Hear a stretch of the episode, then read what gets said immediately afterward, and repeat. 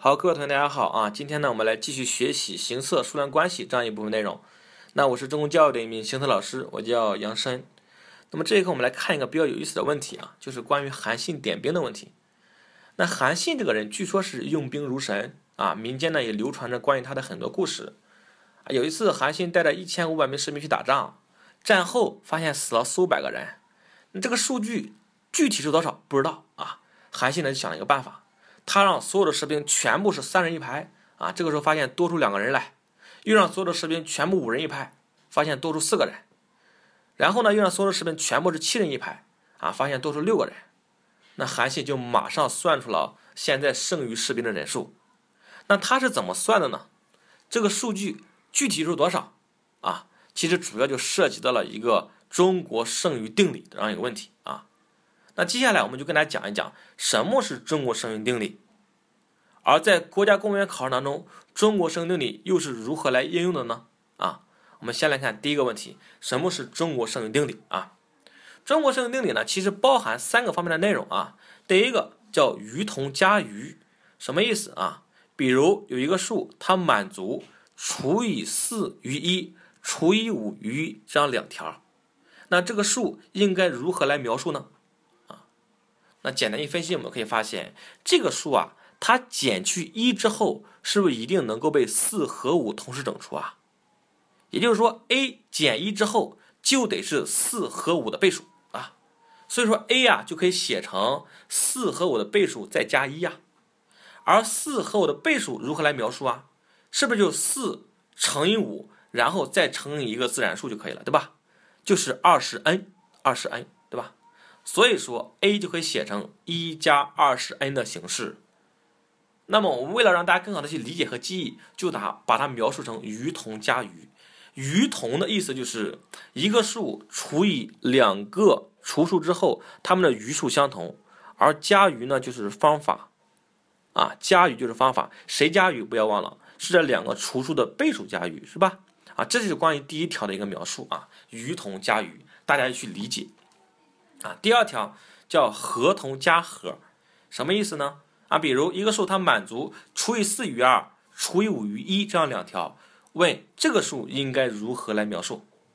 啊，我们来分析一下，除以四余二是不是可以理解成除以四余六啊？啊，如果说少商一的话，它就得多于四，是吧？而除以五余一呢，是不是也可以理解成除以五余六啊？如果少商一，是不是就得多于五？那所以说，我们把它想象成除四余六、除五余六之后，是不是又把它转化成了第一条啊？就余数相同，对吧？余数相同的话，那这个数应该如何来描述？是不是就是四和五的一个倍数再加上那个余数啊？也就是二十 n 再加上那个六啊？为了让大家更好的去理解和记忆啊，我们就把它描述成合同加和。合同指的什么意思？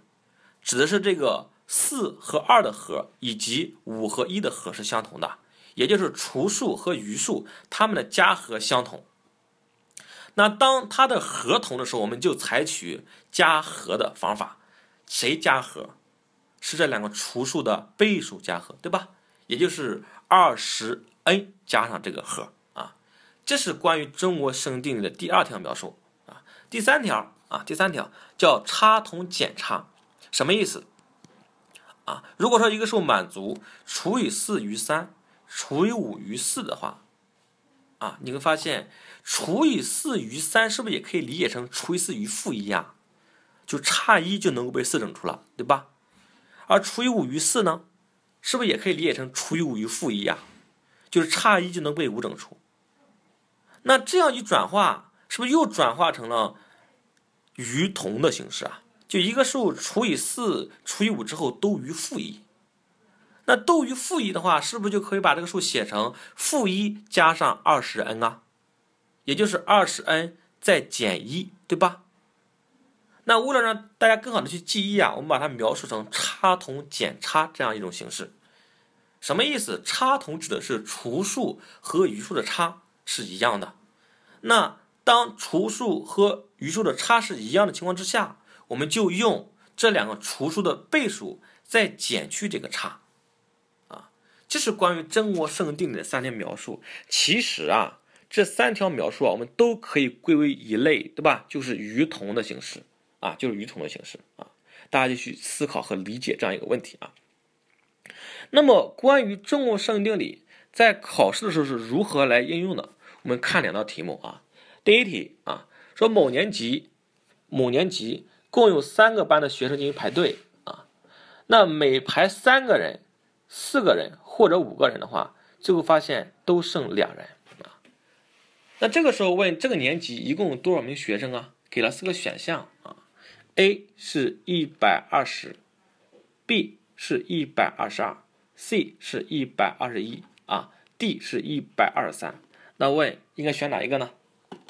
那这个题其实非常简单了，每排三人、四人或者五人都余两人，意思就是全班的人数除三、除四啊，除以五之后都余二。所以说全班的人数啊，咱可以把它描述成三四五的一个倍数，再加上余数，对吧？啊，三四五的倍数是不是可以写成六十 n 啊？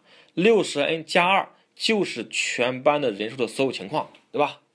那根据选项来看，这个 n 是不是取二啊？n 取二的话，是不是就得选二 B 了？一百二十二人啊，这就是第一题啊，它的一个答案啊，就是对中国圣定理的一个直接的运用，对吧？直接的运用，你只需要知道中国圣定理那三条描述，就可以迅速的选答案啊。这是第一题啊，我们再来看第二题，说某歌舞团在大厅内列队排练。若排成七排，则多两人；若排成五排，则多四人；若排成六排，则多三人。什么意思？啊，是不是就是所有的人数除以七之后余二，除以五之后余四，除以六之后余三啊？好，什么相同？是不是很显然是合同啊？就是七加二等于五加四等于六加三。那合同的话就加和，是吧？谁加和呀？七五六的倍数加和啊，那应该就是二百一十 n 再加上这个和啊。这个时候我们看选项啊，选项给的 A 二百零二，B 一百零八，C 一百一十五，D 二百一十九，是不是显然应该选 D 了？当 n 取一的话啊，答案应该是二百一十九人，对吧？啊，这就是关于合同加和的一个直接运用啊，直接运用。所以通过这两天，我们不难发现，只要你掌握了中国生定理它的内容，在考试的时候还是可以直接的就快速的把答案算出来的啊。那我们再回过头来看，在一开始给大家留的那个问题，就是关于韩信点兵啊，它是怎么快速计算的呢？啊，现在我们再来分析就很简单了，是吧？你看韩信是怎么做的？